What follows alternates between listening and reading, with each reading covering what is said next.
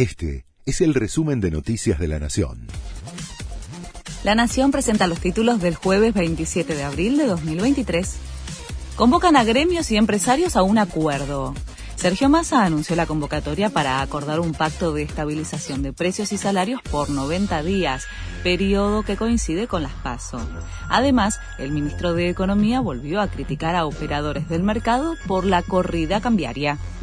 Cristina Kirchner reaparece en público dará esta tarde en el Teatro Argentino de La Plata una charla magistral en el marco del lanzamiento de la Escuela Justicialista Néstor Kirchner. Hay expectativa de que la vicepresidenta brinde alguna definición política sobre su futuro y el del Frente de Todos.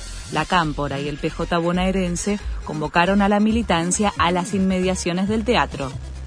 Aprueban la vacuna para prevenir el dengue.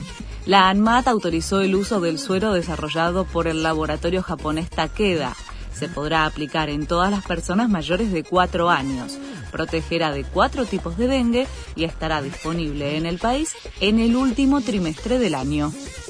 Crisis en el gobierno de Gustavo Petro. El presidente colombiano cambió a siete ministros de su gabinete, todos de partidos aliados, y rompió la coalición de gobierno. La decisión la tomó después de que tres de los partidos de la alianza no acompañaron en el Congreso la reforma de salud propuesta por Petro, un plan insignia del gobierno. Se lanza la colecta para ayudar a Independiente.